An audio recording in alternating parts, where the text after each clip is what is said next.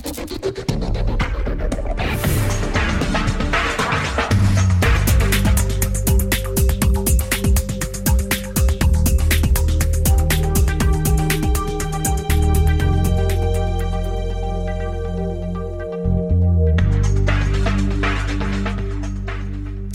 Olá, bem-vindos ao Fita Isoladora. Esta semana, graças a Deus, sem imagem, uh, e começamos a edição deste sábado com uma pergunta para os meus queridos João Malheiro. Olá. Olá! E Desta Tiago vez sem, sem cara para não estar as criancinhas, sim. Tiago, estás aí? Estou aqui, estou aqui, olá. Não estou a ver. Não estou a ver. Não estás a ver. Oh. Sei lá, também olha, para ver, é o que o Malheiro dizia, para ver estas caras, às vezes uma pessoa mais volta quieto. Estou Olha, agora é que disseste tudo, amigo. Mas eu, eu tenho uma pergunta para vocês, que é... Pergunta. Se vocês pudessem ser presidentes de alguma coisa, esta semana é uma semana em que as pessoas se candidatam a presidente, Uhum. vocês seriam presidentes de quê? Olha, é assim, isto é- eu acho que é uma questão que eu venho a pensar no meu dia a dia. E eu nem diria tanto presidente. Eu, para lá de presidente, eu dizia mesmo embaixador. Eu tenho a dizer que seria presidente barra embaixador da noção. Ai, eu queria dizer isso, pá! Sabes como é? Nós somos assim, seres tu, muito vem- dados tu vens candidatar-te tipo de- e vens retirar votos à minha aula política, pá.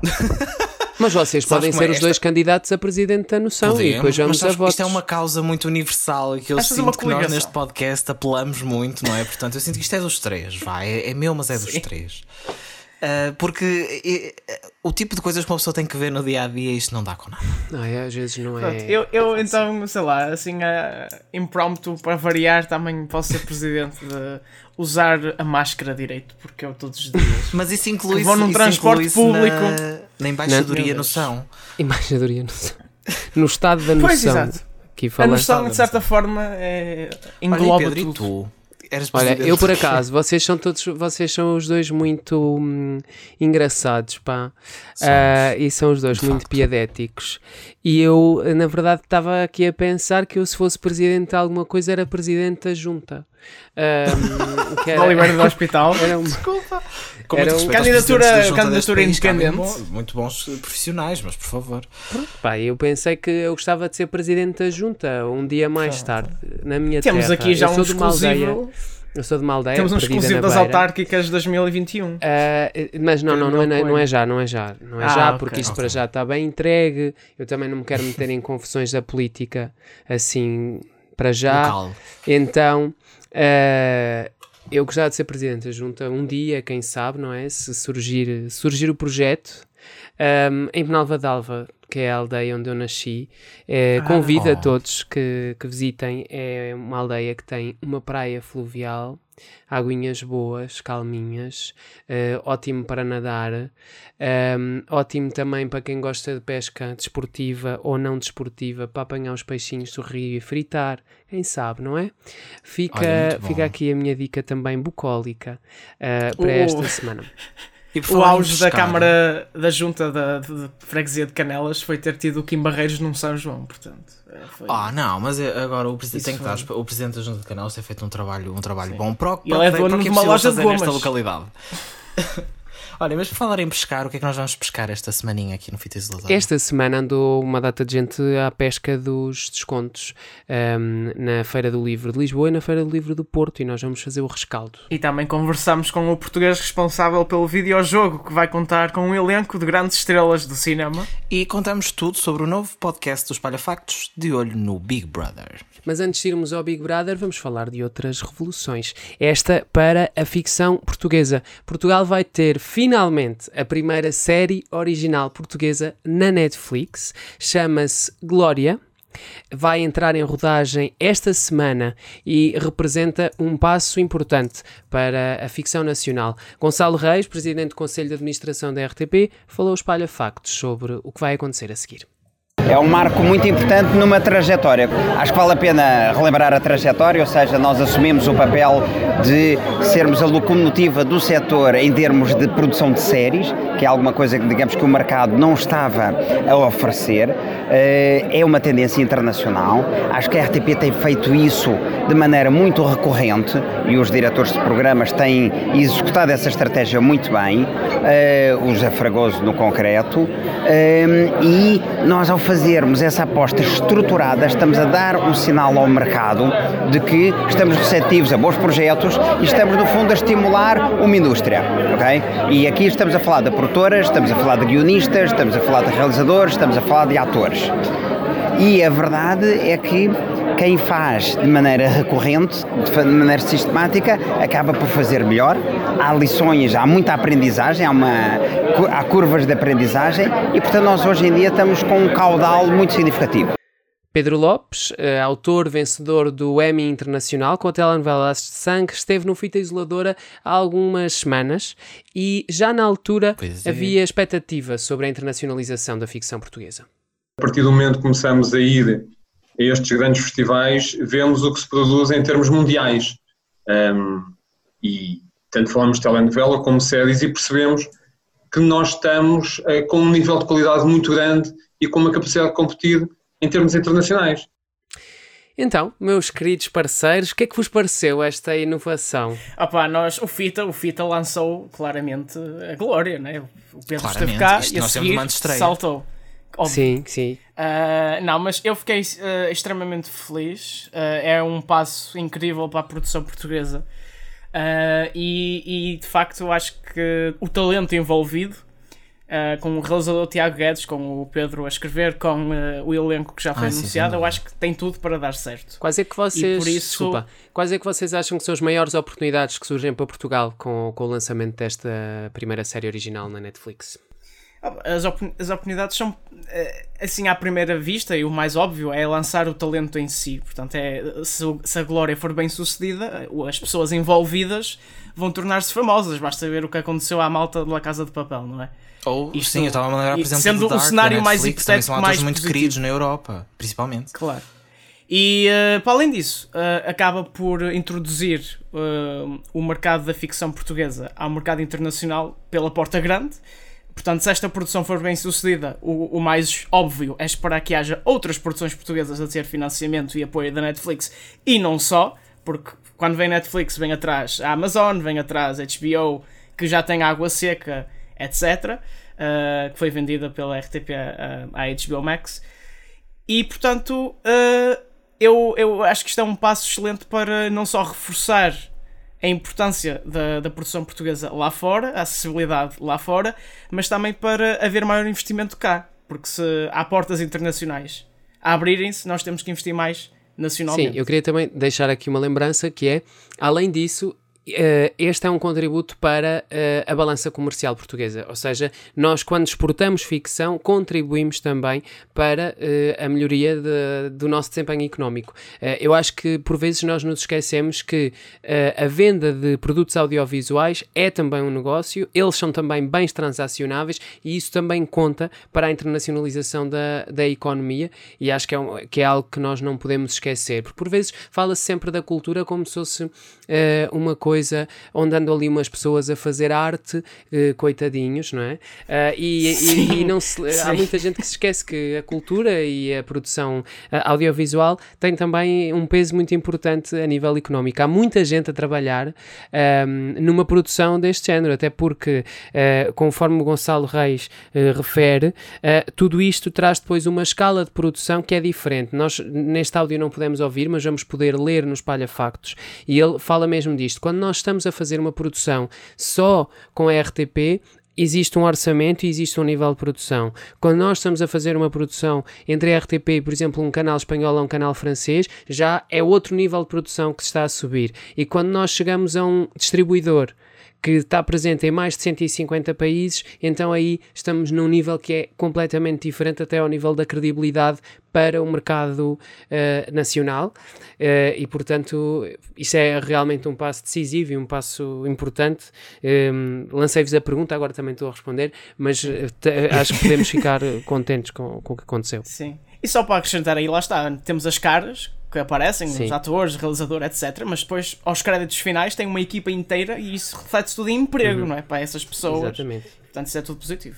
Sim, eu não diria melhor, aliás, acho que até vocês já disseram tudo. Pronto, olha, então Não, obrigado mas- a Deus, ó Tiago. Não, mas pronto, então vamos embora até, até ao próximo episódio. Não, mas eu acho que realmente é isso. Eu vi algumas pessoas a dizer, eh, e não querendo também repetir muito, porque a minha opinião é exatamente a mesma que a, que a vossa. Eh, coincidência, não é? Mas eu vi muitas pessoas a dizer Nós- que. nós combinamos tudo antes de ah, para Expliquem-me aqui." quais são as vantagens de uma série precisa na Netflix, isto não interessa para nada. Epá, ó, vamos lá perceber uma coisa, não é? Ah, temos uma produção totalmente nacional. Podem haver algumas pessoas de outros países, mas né, E mesmo que haja, também são bem-vindas, não é? O, atrair Sim, talento internacional é- para o nosso país é uma coisa importante até para a evolução do mercado, do mercado audiovisual. é? Aprender Claro, com e precisamente por tem isso, mas, mas pegando pelo facto de ser uma produção quase totalmente nacional, a estar a ser disponibilizada para todos os mercados onde a Netflix está presente, porque é isso que acontece com as séries que, que são originais Netflix, são distribuídas para os outros países também. E é assim, nós não estamos a dizer porque não sabemos o nível de sucesso que esta série irá ter, mas é óbvio que logo à partida, simplesmente por estar a ser distribuída na plataforma, vai ter uma visibilidade totalmente diferente, nem se compara sequer o nível que teria só se a série saísse num canal português, não é? Nem, nem sequer podemos comparar as duas coisas. E isso lá está, reflete-se, como diziam há pouco, não só na, na produção em si, mas em toda a equipa que está envolvida, no elenco que está envolvido, no talento por trás do guião, da realização, etc. Não é? E, e- e eu eu dizia há pouco, Malheiro, tu falavas de La Casa de Papel, eu também referi Dark da Netflix. É assim, pronto, nós não, não temos o produto à frente, não podemos comparar eh, qualidade, vamos dizer assim.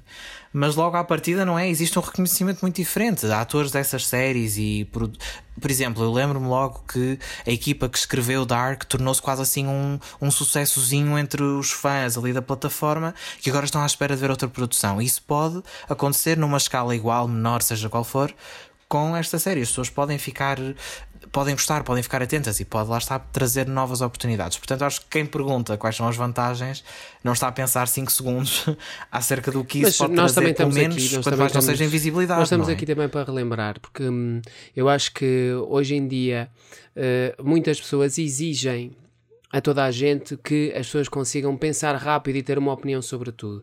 E existe alguma tentativa por parte de algumas pessoas de realmente terem uma opinião sobre tudo ou terem uma pergunta sobre tudo sem, sem fazerem essa pesquisa e mas eh, ainda bem que nós aqui também temos esse espaço no FITA ehm, para pensar sobre os assuntos e para discutir eh, os assuntos. E é assim também aproveito aqui para deixar a nota aos nossos subscritores. Se discordarem, acharem que realmente trazer essa estrangeirada toda para aqui para fazer séries da Netflix é má ideia, podem deixar eh, comentário, estamos disponíveis para Sim, ouvir Para essas perspectivas Ehm, embora, pronto, Não, mas isto, isto é, é algo que lá está. Nós não temos muitas informações, já sabemos um bocadinho o que é que vai acontecer. Podem Eu, lá estar eu acho que a narrativa tem ver. potencial para ser sucedida internacionalmente, porque Guerra Fria é o que está a bombar neste momento lá fora. Anos 60, Sim, eu acho 70, que também 80. ele já, já foi aqui elaborado também a pensar não só, ok, vamos fazer uma coisa para ter sucesso, uma coisa tem qualidade, e pelo menos nas equipas que estão envolvidas já vemos isso,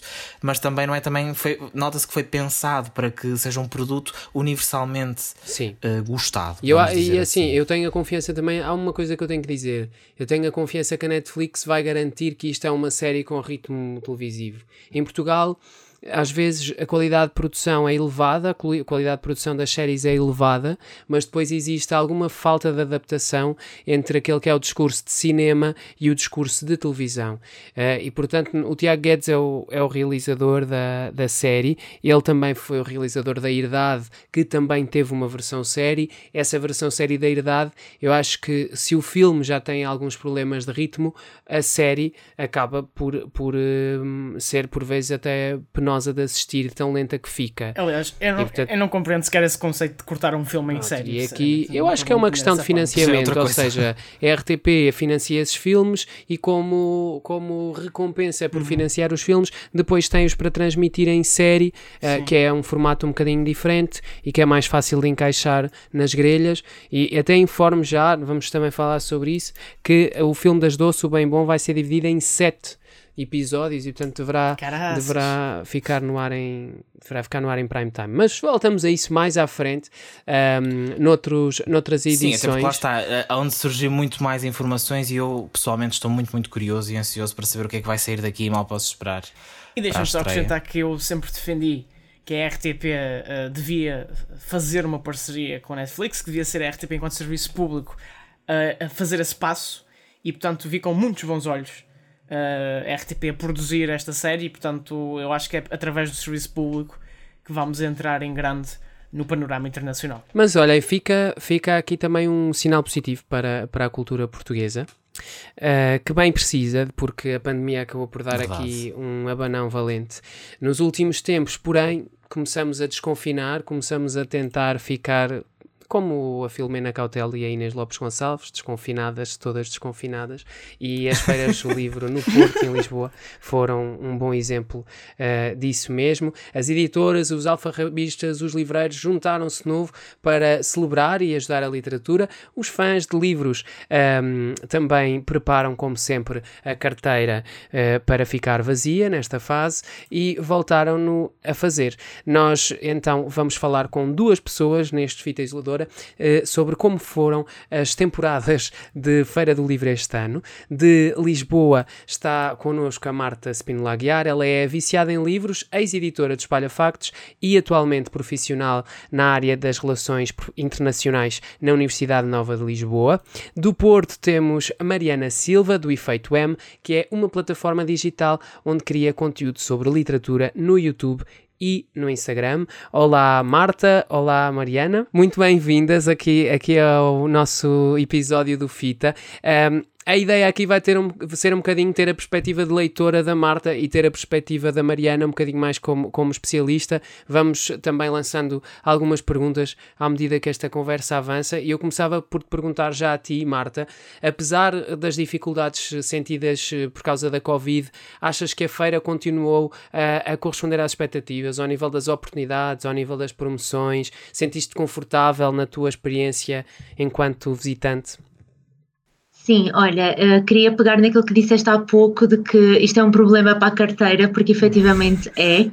Eu achei que este ano, a sério, eu achei que este ano ia ser uh, mais eu ia ser mais controlada nesse sentido, uh, mas esqueçam, a Feira do Livro para mim é um evento incrível, para mim é o evento do ano em Lisboa e o facto de ter surgido nesta altura, sobretudo depois de ter sido adiada, uh, pelo menos em mim causou um efeito um, curioso, ou seja, eu fico sempre empolgada, eu fiquei ainda mais empolgada e senti-me extremamente segura lá, o que foi bom, porque senti que era um ano completamente normal, que não, não senti aquele desconforto que se calhar noutros eventos já senti.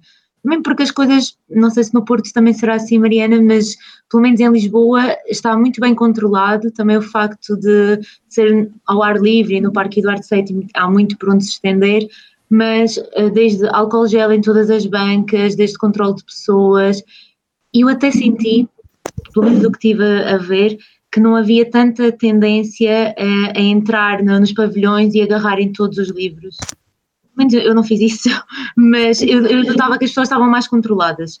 E isso para mim foi bom, porque num ano de Covid foi como se fosse hum. uma feira. Sentiste, do, sentiste, também, sentiste também que o facto de neste ano nós já não estarmos a contar com, com a feira Uh, e ela acontecer acabou por ser um sinal de normalidade, ou seja, apesar de tudo. Sim, sim, um pouco isso, uh, e porque quem gosta de livros, eu acho que é sempre um bom evento a, a ir, não só pelo ambiente que se vive depois no parque, porque eu acho que isto depois ultrapassa os livros, uh, mas foi tudo tão estranho por ser normal, até é esquisito dizer, dizer desta forma, mas foi isso que eu senti sentia que a organização tinha realmente dado tudo para a coisa correr bem e, e, até pensei que fosse haver mais movimento. Houve um dia ou outro que eu senti muito mais, uh, muito mais gente andar por lá, mas achei mesmo que era como se o Covid não existisse, como se não houvesse este problema agora com a cultura e com as editoras, os escritores.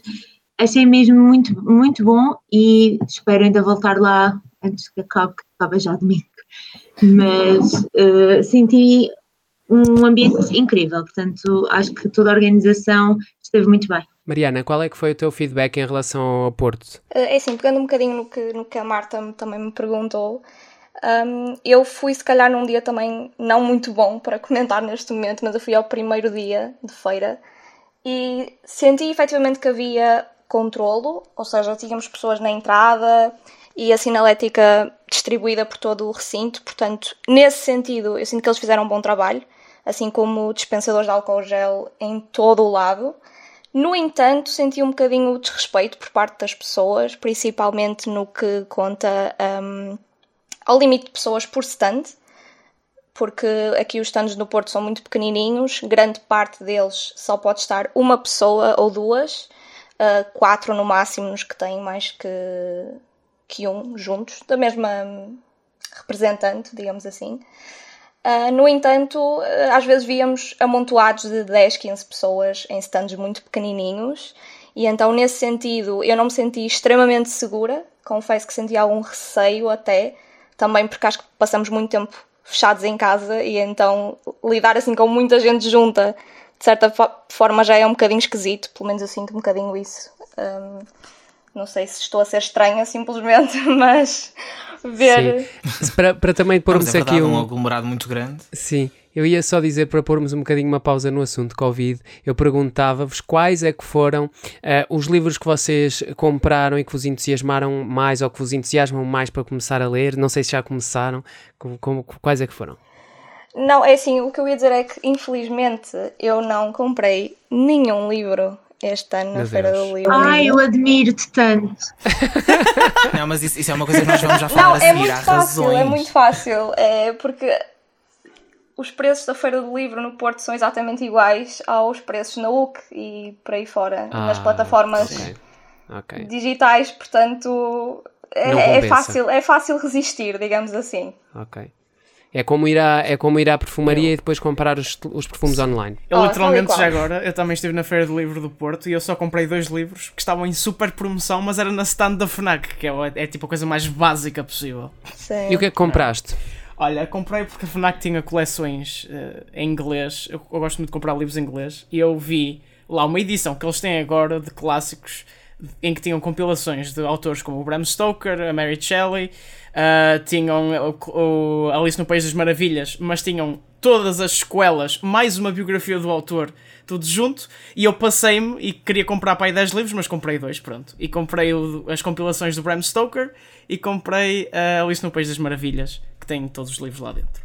Assim, a Feira do Livro não te deixou muitas sequelas. Ai, Marta, e tu em Lisboa? Isso aí já parece ser um caso um bocadinho diferente aqui do Porto. O que é que tu compraste? Olhem, uh, isto foi o descalabro, é tudo o que eu vos posso dizer. isto é, todas as pessoas que vão à Feira do Livro de Lisboa dizem sempre, eu desgraçado. Não, tal e qual. Imagina, eu tinha todo um plano de só comprar dois livros. Claro que falhou, obviamente.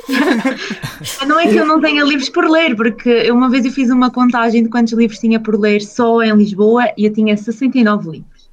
Portanto, eu pensei, controla, que são só dois livros, não sei o quê. Esqueçam, eu comprei uh, cinco livros para mim, fora que depois usei aquele argumento muito incrível de. Ah, de ah, a minha mãe faz anos no início de outubro. Ah, Vou aproveitar e comprar mais três livros que ela vai adorar. By the way, ela não faz tu a mínima ideia se gosta ou não e que eu os vou ver, obviamente. Isto é solidariedade, mas também com, com ganhos claro, pessoais. Exato. Ai, mas, mas foi o caos. Eu acho que ultrapassei todos os limites e depois tentava ter assim um critério do tipo: este ano vou só comprar autores portugueses, por cá e tal, eles precisam. Até que correu mais ou menos bem nesse sentido. Por exemplo, eu comprei uh, a viagem a Portugal de, do Saramago, porque também faço coleção. Uh, comprei João Toro do Luto de Elias Gro, comprei dois livros do Miguel Sousa Tavares, o que para mim foi, um, não sei, até eu fiquei espantada comigo própria, foi No Teu Deserto e Cebola Crua com Sal e Broa, e comprei aquela literatura assim mais cheesy, foi da, autora italiana Sueva Casati Modignani, chamado O Regresso da Primavera. E depois comprei isto para a minha mãe, assim, olha que engraçado, isto está tão barato para comprar, ela vai adorar, não faço ideia se ela vai adorar, Uh, mas o problema é que, pelo menos na Feira do Livro de Lisboa, a hora H, não sei se na do Porto por acaso tem, mas em Lisboa Não, a hora H não. Não tem. é a maior perdição da vida. Como não tem? É disso que nós vamos falar a seguir. Não, porque eu, eu ia pegar precisamente por aí, porque a Mariana dizia há bocadinho, lá está, que não comprou quase livros nenhuns e eu também, sendo aqui do Porto, consigo perceber que há aqui algumas razões para isso. Mariana, queres-nos explicar um bocadinho porquê? Porque assim, na Feira do Livro de Lisboa estão as editoras, temos muitas promoções, muitas coisas assim a acontecer. No Porto já não é bem assim. Não, infelizmente, no Porto nós não temos editoras, temos representantes de editoras e parece que não, isso já muda completamente aqui o que acontece na Feira do Livro, porque as promoções não passam muito dos 20%, que é como eu já mencionei há pouco, muito parecido, é verdade, é uma miséria.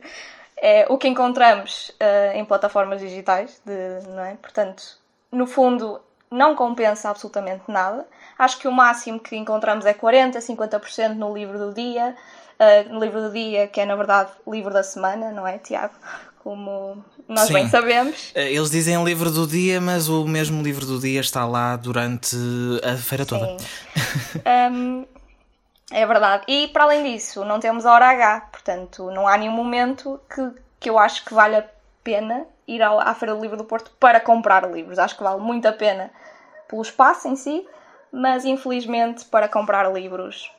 A menos que estejam à procura de edições antigas, porque nós temos muitos alfarrabistas e isso é muito bom. Sim, isso é. isso- sim. Mas achas que achas que lá está, a Feira do Livro do Porto acaba por falhar um bocadinho nesse aspecto que é promover as editoras e os lançamentos e todas, todo este mercado literário português mais, mais ativo? Sim, eu, eu penso que sim, porque, primeiro, não chama tanto público. Acho que já a partir daí é, um, é uma falha enorme. Porque no- acho que é triste irmos a uma feira do livro e eh, estarmos à procura de certos livros e perceber que eles estão exatamente ao mesmo preço como os vimos na internet, ou até mais caros, que já aconteceu. Hum, por isso eu acho que a Feira do Livro perde imenso nesse sentido. Acho que é impossível não perder. Pelo menos o feedback que eu tenho de muita gente é que ir à Feira do Livro do Porto não compensa. E isso é no mínimo triste, principalmente para uma cidade que é tão ligada à cultura, não ter uma Feira do Livro à altura. E se compararmos, se calhar, até um bocadinho com a Feira do Livro de Lisboa, que é sempre um evento que todos os anos é muito vangloriado, até por essa presença das editoras. As editoras têm aqui stands gigantescos e aqui no Porto eh, não sabemos muito bem quais são as razões. Eh, nós, em breve, aqui nos Espalha Factos, vamos ter uma reportagem sobre o rescaldo das, feira do, das Convém feiras do, explicar do que, livro, aliás. hum, ah, se não estou em erro, a Feira do Livro de Lisboa é organizada pelas próprias editoras ou por uma organização. Lapel, das sim. Exato. Enquanto que a Feira Sim. do Livro do Porto, já há alguns anos, na altura ainda do mandato do Rui Rio, Uhum. ah, começou a ser organizada pela Câmara do Porto em si. Portanto, essa, Sim, mas isso- essa isso diferença da organização ser- acaba por também afetar a relação que a feira tem com as próprias editoras, porque na altura o processo não foi nada bonito.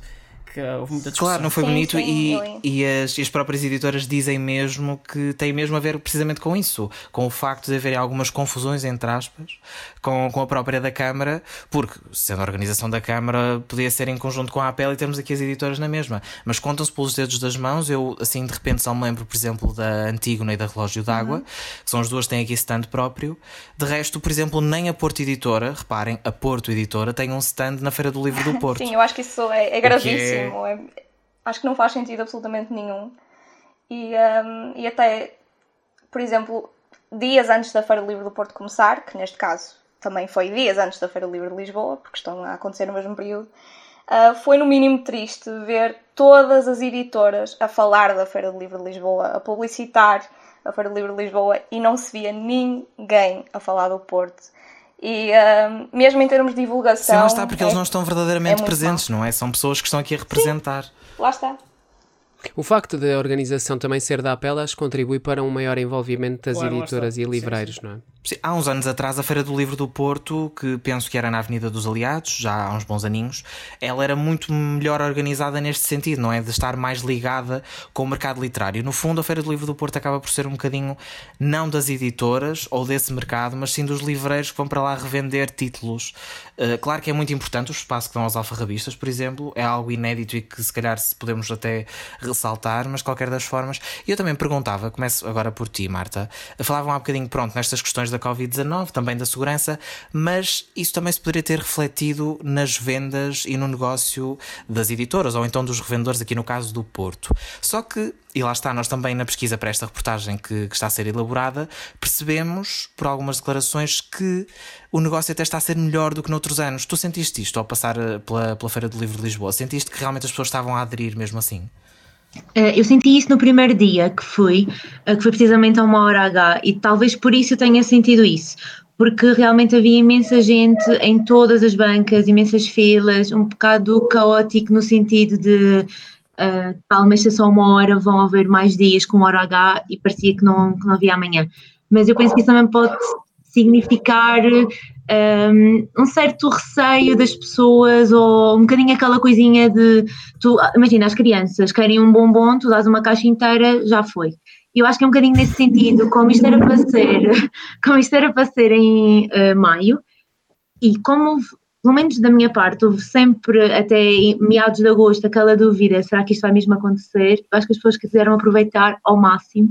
Ou então, eu também pensei para esta perspectiva, que era o que eu também pensei fazer, mas eh, não aconteceu, uh, do género, ah, vou só um dia e vou comprar tudo aquilo que quero comprar só um dia, e talvez por isso eu tenha sentido mais esse caos inicial. Mas eu nos outros dias que fui, por exemplo, eu fui na sexta-feira da semana passada à noite e pensei, isto é uma sexta à noite vai estar muita gente e estava muito vazio. Portanto, eu não senti isso por acaso.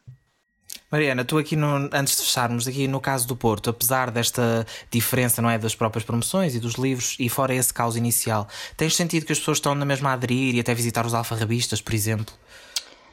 É assim, hum, se eu pensar em outros anos, e por exemplo, sendo que eu este ano fui mesmo ao dia de abertura da feira, eu acho que fiquei admirada com a quantidade de pessoas que lá estava. No entanto, não sei até que ponto é que isso foi um bocadinho influenciado também por finalmente haver um evento para as pessoas irem. Porque, muito honestamente, o sítio é belíssimo, portanto, eu compreendo perfeitamente que as pessoas também aproveitem para visitar os jardins, porque é realmente os sítios mais bonitos Sim, para quem Porto. não sabe, a Feira do Livro do Porto agora acontece na, nos Jardins do Palácio de Sim, Cristal. Que é dos sítios mais bonitos do Porto, portanto, acho que nisso a feira é, tem um ponto muito positivo. Mas, muito honestamente, eu não acredito que para o negócio tenha sido assim tão bom quanto isso, porque tu vês efetivamente muita gente, ou até mais do que se calhar noutros anos, mas não vês pessoas com livros, vês pessoas a passear, vês pessoas a ver. Uh, portanto, eu não acredito, espero estar enganada no que estou a dizer, muito honestamente, mas não acredito que para o negócio tenha sido assim tão extraordinário.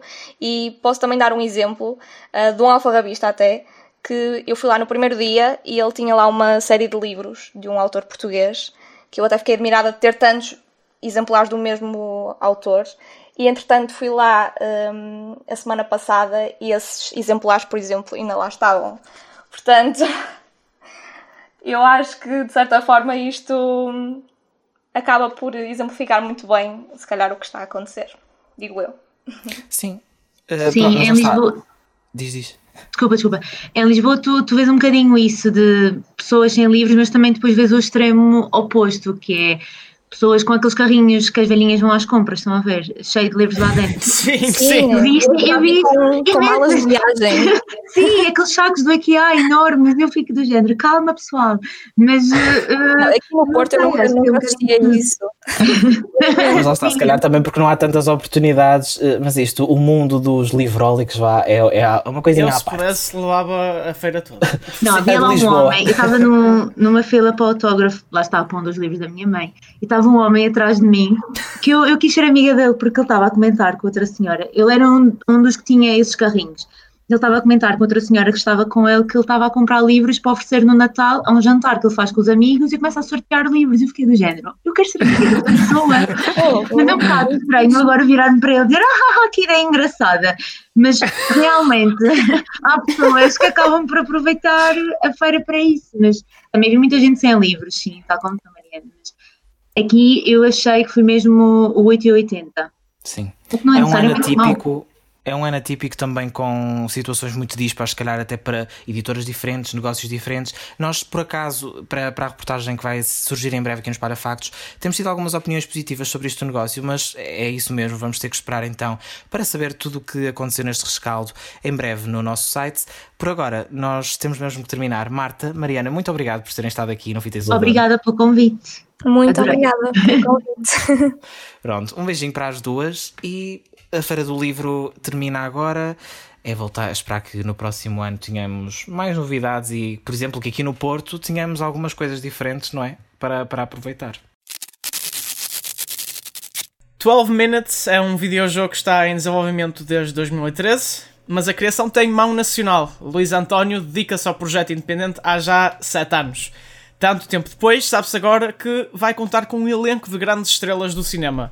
Daisy Ridley, de Star Wars, James McAvoy, de filmes como X-Men, e Willem Dafoe, um ator que também já dispensa introduções, são o trio protagonista do videojogo, que é desenvolvido por Luís António e produzido pela Annapurna Interactive.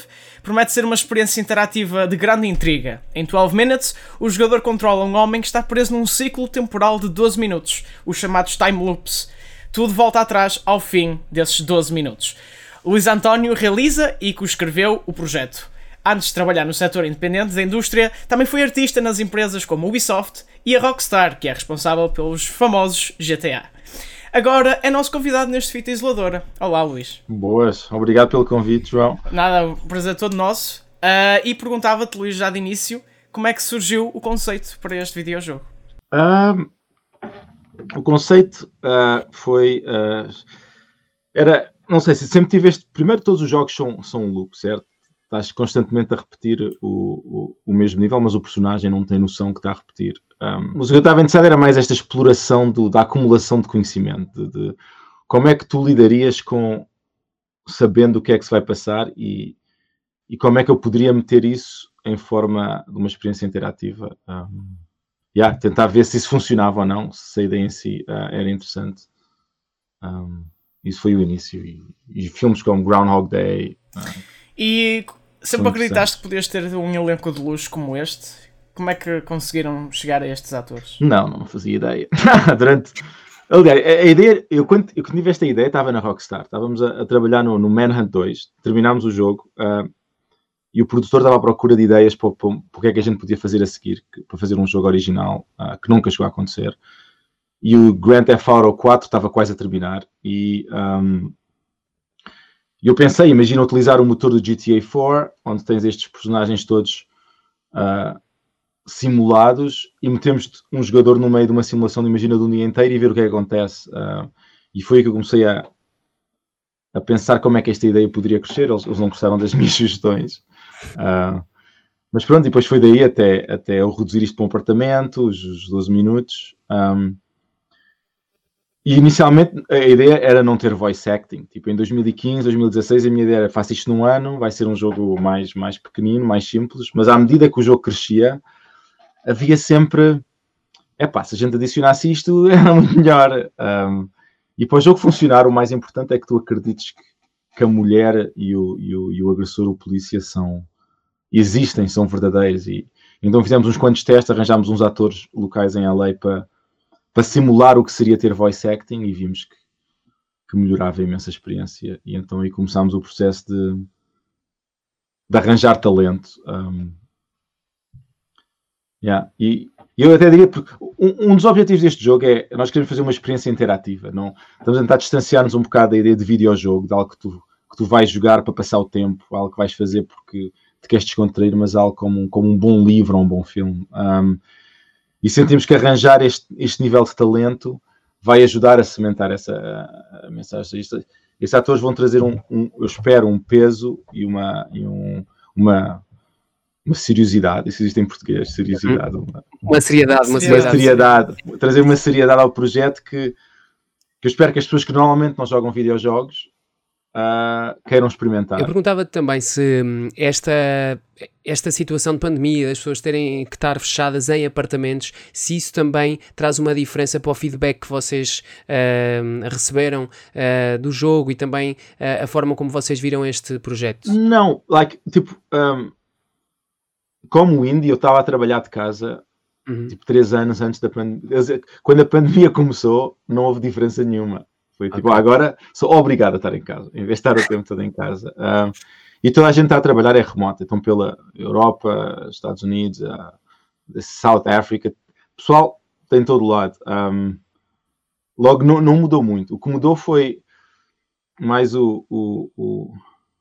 Houve certas pessoas na, na equipa que, tipo, emocionalmente mais estressadas, houve, houve uns quantos estúdios que fecharam, de, estavam, estavam a trabalhar porque não tinham mais clientes, ah, mas em geral não, não alterou muito o processo. E na parte, achas, achas que para quem vai jogar pode, pode ser diferente por isso? Ou seja, por ser uma experiência que é mais real? Ou seja, uma coisa com, com a qual também eles lidaram? Ou seja, está fechado num, num apartamento? Ligar o facto de estarem na pandemia e jogarem um jogo em que estás preso no apartamento. Sim, sim. Se calhar, não sei, ah, se calhar é um bocado, é um bocado deprimente para quem quer sair da pandemia e ir jogar um jogo em que estás preso outra vez. Não tinha pensado nisso. yeah. Um ciclo intensivo de, de, de clausura. Sim. É aquelas experiências em que estamos. É uma experiência para a qual nós já estamos a viver, não é? Então, identificámos-nos com a personagem. Exato, já estás preparado. Ah, e como é que foi a experiência de trabalhar em grandes empresas ah, como a Rockstar e a Ubisoft em comparação com estes projetos agora mais independentes? Eu acho que as grandes empresas são um bocado como o governo, são, são lentas ah, e as decisões que fazem normalmente são, são, são sempre decisões muito seguras. ahm, Sim. Sempre muito burocrático também, não é? Yeah, tipo, existe. A criatividade morre muito nestes grandes projetos. Ah, e, e, exato, é é uma frustração. Houve projetos em que eu trabalhei que o primeiro ano, excelente, isso vai ser revolucionário, mas depois vêm os, os stockholders ou shareholders e, ah, espera aí, que agora saiu este jogo que, está a fazer muito dinheiro, que tal meterem isto no vosso jogo? Um, e quando saí para os indies, não, não existe nada disso, é tudo criatividade e as decisões são. Fazemos decisões baseadas no que é que é melhor para o jogo. Um, e a paixão e a produtividade acho que são muito mais. Sentes que a indústria está muito uniformizada nesse aspecto? Há muitos jogos a imitar o Fortnite, a imitar ah, o que é popular, não é? Yeah, mas também há indies a fazer a mesma coisa. Tipo, eu lembro-me quando fui mostrar o 12 Minutes à PAX East em 2015, um, metade dos jogos eram RPGs. Toda a gente quer fazer um RPG. Toda a gente vai em RPG. Com uma grande história. uh, e acho que no mesmo sentido os grandes estúdios fazem um bocado o mesmo. Há- há- mas acho que está a espalhar. Acho que está, há muito mais. Antigamente, antes do Unity e do Unreal Engine serem tão, tão, tão fáceis de utilizar, havia uma distinção maior, porque tinhas que fazer um motor de jogo para um jogo, mas agora, um bocado como a fotografia, tipo, agora somos todos fotógrafos. Uhum. Foi uma maior E acho- democratização da- dos meios de produção, não é? Exato, exato. Há muito, agora há um bocado de tudo, acho eu. Há, há muitos estúdios grandes, por exemplo, até, até a Ubisoft tem em Montpellier, tem estúdios que estão a fazer eh, indies, jogos que têm um feeling um bocado indie, ou, ou arriscar projetos mais pequenos com, com equipas mais pequenas. E como é que vês a indústria em Portugal? Eu saí de Portugal porque não havia indústria, ah, mas acho que agora está a crescer. ah. estou em contato com uns quantos developers e. e- e- É assim, eu, eu não estou em Portugal, por isso, se calhar, o meu conhecimento não é o. o- o, ah, não é perfeito. Eu sinto que está a crescer devagarinho. não, eu gostava um dia de voltar e trazer um bocado o conhecimento que tenho para criar jogos grandes em Portugal, mas a palavra grandes é um bocado. Uhum. Não sei. Yeah, eu não sei muito. Eu sei que a indústria portuguesa está um bocado tipo.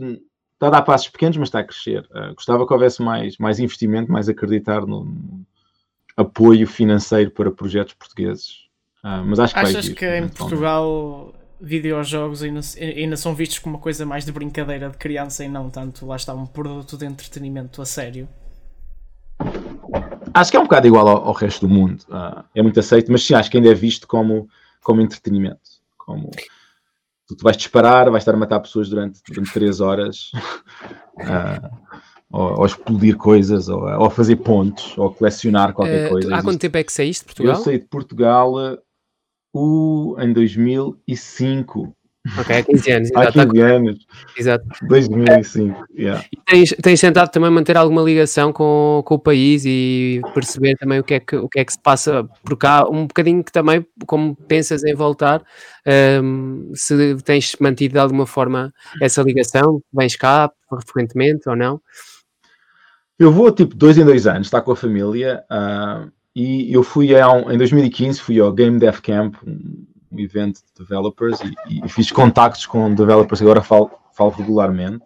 Um, yeah, nesse sentido, tentei um bocado conhecer a, a indústria. E agora em, em, São Francisco existe um, existe um grupo de, como de startups americanas que estão interessadas em, em ir a Portugal. Existe um grupo português, um, eu não sabia disto, aprendi recentemente. Um, um, existe um, um branch do governo português que está desenhado só para isto, para, para ajudar a trazer talento português e, e, e energia portuguesa que esteja no estrangeiro para voltar para Portugal. Uh, o que me deu a, a, perceber um bocado como é que está o, a ambiência em Portugal. O facto, o facto de estarmos a falar também disto, as pessoas muito mais facilmente agora conseguirem criar jogos e conseguirem participar, achas que há maior espaço para que pessoas eh, novas, talentosas, que mesmo estando em Portugal ou noutro sítio onde não há tanta esta cultura da produção de videojogos, possam começar também elas próprias a criar algumas oportunidades para elas e para, depois poderem dar o salto? Ah, sem dúvida. Acho que claramente, acho que não, não importa onde é que estás agora. Tens acesso à internet e está tudo lá e comunicar com pessoas. Um, Yeah, acho que não, nós não. Estar em Portugal não, não é nenhuma desvantagem de qualquer modo. Ou, ou vantagem, acho que é igual. Um, acho que se calhar é exato. Em, se tiveres um sítio onde há uma comunidade, por exemplo, em São Francisco, uh, há índices por todo o lado. A gente encontra-se para café, temos meetings, etc. Uh, mas na internet podes fazer o mesmo também. Pronto, Luís. Uh, muito obrigado então. Ah, ok. okay. Obrigado, obrigado pelo teu tempo. Em direto um do, Canadá, não é verdade? Agora estou no Canadá, yeah, durante uns, uns, uns meses, a fugir da, da, dos fogos e do. O FIT é assim muito internacional. Okay. E da quarentena. Yeah. Pois. Obrigado, e... até à próxima Obrigado. e boa sorte. Um abraço, Nós vamos acompanhando também uh, sempre as novidades. Ok, obrigado. Eu. Um abraço Obrigado. e um bom Deus dia. A revolução está a chegar à TV, mas não só. Este domingo chega a nova edição do Big Brother, à TVI, desta vez apresentada por Teresa Guilherme, e no mesmo dia o Espalha Factos estreia um novo podcast que anunciamos na nossa emissão especial, em direto para celebrar os 15 anos do EF. Se não viram, está aqui no nosso vídeo.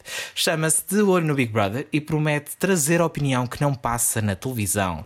Desta vez, não vamos ser nós a estar ao barulho, ou talvez sim, mas só de vez em quando. Graças na, a Deus. Neste isolador temos. o quê? Porquê? Porque eu já me meto em barulhos vocês... suficientes, pá. Ah, pronto, mas olha, isso, isso, já, isso, já, é contigo. De broncas. Boca para é barulho. É bronca. Neste fita isolador, agora sim, temos connosco Filipe Santiago Lopes, do Espalha Factos, que vai conduzir um novo formato de análise e ter na mão um painel que vai ser de saltar a pipoca até mesmo a mais doce. Olá, Filipe, bem-vindo ao fita isolador. Olá a todos, muito obrigado por me receberem aqui. Estou muito entusiasmado com o novo podcast. Desculpem. Olha, este formato estreia então no domingo, o mesmo dia da estreia da grande revolução que a TV promete para este novo Big Brother. Uh, nós ainda não sabemos muito sobre o programa em si. Pelos vistos, vai trazer aqui umas novidades, mas já podemos saber o que é que vai acontecer no podcast. Como é que vai ser então este novo formato do EF? É verdade, o, podcast do, do EF de Olho no Big Brother vai estrear no mesmo dia. Aliás, vai estrear antes do que o, o Big Brother. Antes da gala. Vamos ter Teresa Vamos ter, vamos ter uma antestreia em podcast, eh, mas o formato depois vai passar a ser um formato semanal, eh, conduzido por mim e com, o apoio da equipa dos Parafactos, não é?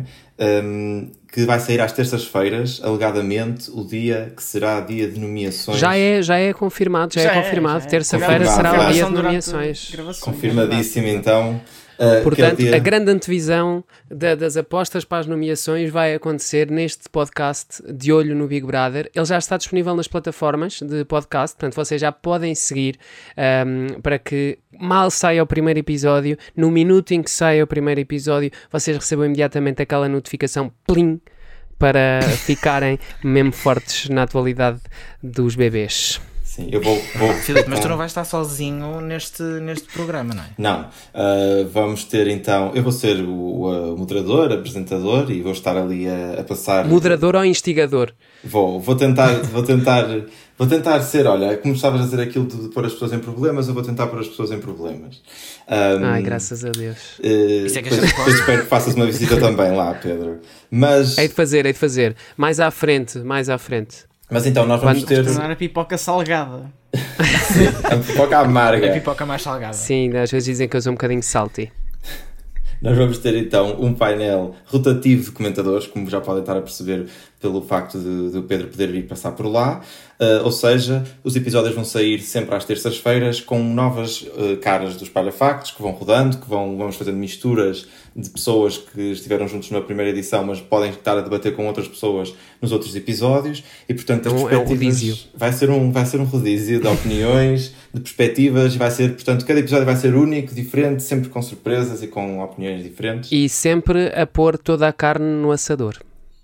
Sim, especialmente depois naquela, naquela parte de, final de, de anúncio e de palpites sobre as nomeações do dia, uh, que vamos ter sempre, porque o episódio sai então às terças-feiras. Vocês muito falam aí sobre o Pedro ir, o Pedro ir, mas eu também quero ir lá de vez em quando. Que eu, ah, a gente aceita, a gente aceita eu, que tu, que tu estarei vais. menos presente, mas se houver assim alguma pipocada que seja preciso ser dada, lá estarei. Opa, essa mulher é omnipresente. Bem, ah, não é omnipresente, não, meus queridos, não é. Porque, Diga, de acordo com a imprensa de pouca não, confiança, essa mulher, essa mulher ela é o teu alter ego. É. O teu alter ego pipoca salgada. Essa mulher é que é omnipresente. Não sabemos ela, se ela vai andar ou não. Ela foi posta a andar pois, das galas, vamos, de acordo com das as galas, pelo menos, não é? Porque os comentadores ainda podem fazer Das parte. galas, das galas, sim. Porque a Teresa Guilherme. Sim, no momento tem de gravação nós ainda não sabemos o que é feito dela. dela. Pois. No momento de gravação não sabemos o que é feito eu, dela. Eu acho que ela vai ser substituída pela garrafa d'água da Teresa Guilherme, que ela tem sempre aquela. Exatamente. Então ela não havia lugar. Ou era, ou era a garrafa d'água abençoada ou era a pipoca, e pronto, sabemos que a Teresa Guilherme tem condições. Ó oh, Filipe, sem dar spoilers uh, sobre o podcast de domingo, o que é que tu esperas também para este Big Brother? Então, uh, eu pessoalmente não vou ser um comentador, mas tenho as minhas opiniões. Uh, sendo que. Podes aproveitar agora para dar Bom, a tua. depois venho aqui ao fita. Eu sempre. Eu, foi a primeira vez que acompanhei um reality show, foi o, B, o BB 2020. Uh, e acompanhei de facto de uma forma que, que nunca tinha acompanhado outros, outros, todos os outros Secret Story, etc. Tinha sempre visto de uma forma muito mais uh, descomprometida. E o BB 2020 então foi um, foi um, foi um programa que eu, com o qual eu me liguei muito mais. Uh, e portanto agora estou com muitas expectativas porque eu sei que há fórmulas que, que vão acontecer que eu não, que eu não tomei conhecimento ainda. Porque aqui esta vinda da Teresa Guilherme para a apresentadora, mas também para a parte da produção e com grande influência nesse, no formato, não é? Deixa-me com grandes expectativas para saber quais são essas mudanças. Um, dizem que vai ser um formato mais interativo, dizem que, terá, que será a revolução, e portanto, além do, do facto das nomeações serem à terça-feira, que é normalmente uma exigência que a Teresa faz, uh, eu quero tentar perceber o que é que, que, que mudanças é que vão ser essas. E depois também tem algumas expectativas mais menores, por exemplo, espero que a nova apresentadora não goze com a saúde mental durante as galas de domingo. Uh, espero que possa haver assim alguma. Uma coisinha básica. Uh, alguma mudança nesse aspecto também. Um, pronto, e, e aquele, o meu maior medo é que a, a, influência, a influência da nova, da nova apresentadora e produtora seja no sentido de um casting mais tradicional e neste sentido de ser, já, já começámos a ver alguns rumores da mãe e da filha e do amante e do marido e começar a ser aqui um bocado o oposto daquilo que foi BB 2020 que foi um, um reality show que deu para discutir temas muito interessantes, muito atuais e que apelou às gerações mais novas e que eu espero que continue assim um bocadinho nessa, nessa onda. Sim, antevisões são para amanhã no episódio com o nosso painel, mas antes de irmos embora, estás ansioso para esta, para esta estreia, para este novo formato? Eu estou, aliás, posso até revelar que vou estar presente nos estúdios e portanto vou sentir de outra forma aqui a, esta, esta estreia do, do Big Brother um, e vou depois passar esse entusiasmo todo no primeiro episódio, no segundo episódio da primeira semana que vai sair então na terça-feira um, portanto, o primeiro episódio sai no domingo e o segundo sai já na terça-feira e depois passa a ser sempre às terças-feiras. Um, então vou, vou passar toda a minha experiência e entusiasmo de, de, de, de ver a gala ao vivo no domingo. O moderador vai, acompanhar, vai acompanhar em primeira mão todos os grandes acontecimentos, não é? Ah, isto é para trazer os é insights todos. É Exatamente. Se tiverem alguma pergunta que querem que eu faça à Teresa, um, podem me contactar. Deixem nos comentários do, do olhar no. Não, pá, agora não, não me estou a recordar. Ora, assim de repente também não me estou a lembrar. Podes-lhe perguntar o que é que ela tomou de pequeno almoço. Sei lá. Imagina. Pergunta-lhe onde é que está a pipoca que, que isso era. Está... Porquê é que, Teresa, porquê que você não quis. Já nós devemos saber. Teresa, porquê é que você não quis aqui a pipoca mais doce? é verdade que a pipoca mais doce tem problemas com pessoas chamadas Teresa? Sim ou não? É a resposta de sim ou não. Pronto, e, e para mim já estas Acho, duas acho que boas eles no mínimo perguntas podemos distribuir logo... pipocas uh, para a audiência. Sim, agora Olhem, até... antes, que isto, antes que isto comece a ficar uma balbúrdia autêntica, para isso já vai bastar o próprio do. Estou a brincar, Sabes o próprio que, podcast. sabes que há uma frase muito célebre de, de uma personagem do, dos reality shows. Não sei se vocês se lembram do Sr. Fernando, que era o pai da Fanny. Ah, esse- lembro muito bem. Ah. Fanny Nova que vai ser comentadora no. BB no Extra Por- oficial. ah, pois. Eh, Por Deus, Nossa Sim, Senhora. vai trazer Mas com é- certeza muitos contributos inteligentes e variados. Vai dar prestígio, vai dar prestígio. Exatamente. Imenso. Mas o Sr. Fernando, o pai da Fanny, tem uma frase que, memorável que hum, é a seguinte: Cala-te, estúpido. e agora, quando, mim, quando, o. Tiago estava, quando o Tiago estava forçosamente a tentar encerrar este bloco do programa, eu pensei, só faltava aparecer aqui o Olha. Sr. Fernando e dizer: Cala-te, estúpido. Pá, e, e se Sabes- calhar até era um é recurso áudio que a gente podia sofre. usar. Filipe, olha, digo-te uma e coisa. a pessoa que edita este programa para inserir o áudio Eu não para, ouvi, Tiago, não ouvi o que para nos calar. Não, eu estava a dizer ao Filipe que desejo que ele tenha melhores colegas de podcast do que os que eu tenho, porque isto uma pessoa sofre um bocadinho. Sim, Filipe, olha, é? é um abrolhos, é um open ice. Olhem, nós vamos continuar a nossa, a nossa pancadaria. Estão a ver, isto é um excerto Isto, do isto é o que acontece nos bastidores. Portanto, Sim. Nós deixamos essa- essas, estas discussões para off the record. Não se esqueçam então de olho no Big Brother, estreia este domingo 13 de setembro eh, aqui no Espalha Factos, em todas as plataformas de podcast e depois semanalmente também disponível. Filipe, obrigado e boa sorte para o novo podcast. Muito obrigado, conto com todos lá, vai haver muitas surpresas e, portanto, acompanhem connosco, acompanhem, acompanhem com o Espalha Factos a nova edição do Big Brother. O Espalha Factos vai mostrar tudo uh, do Big Brother ao longo da semana em espalhafactos.com. A única coisa que não vamos mostrar é a xaroca. E com esta nos despedimos. Já sabem que as nossas notícias estão sempre atualizadas em espalhafactos.com e Malheiro, o que é que também está sempre atualizado? Bem, está atualizado. Está atualizado também os minutos do Fita Isolador às segundas, às quartas, às sextas, à terça-feira, agora também o especial do Big Brother, e aos sábados, claro, o Fita Isolador. Um podcast em que às vezes nos tentamos controlar na palhaçada. e não conseguimos. Bem, amigos, vamos embora, por favor. Adeus, até para a semana. Até para Vocês passem forte cá dentro. Saúde e paz. O resto, o universo traz. Adeus.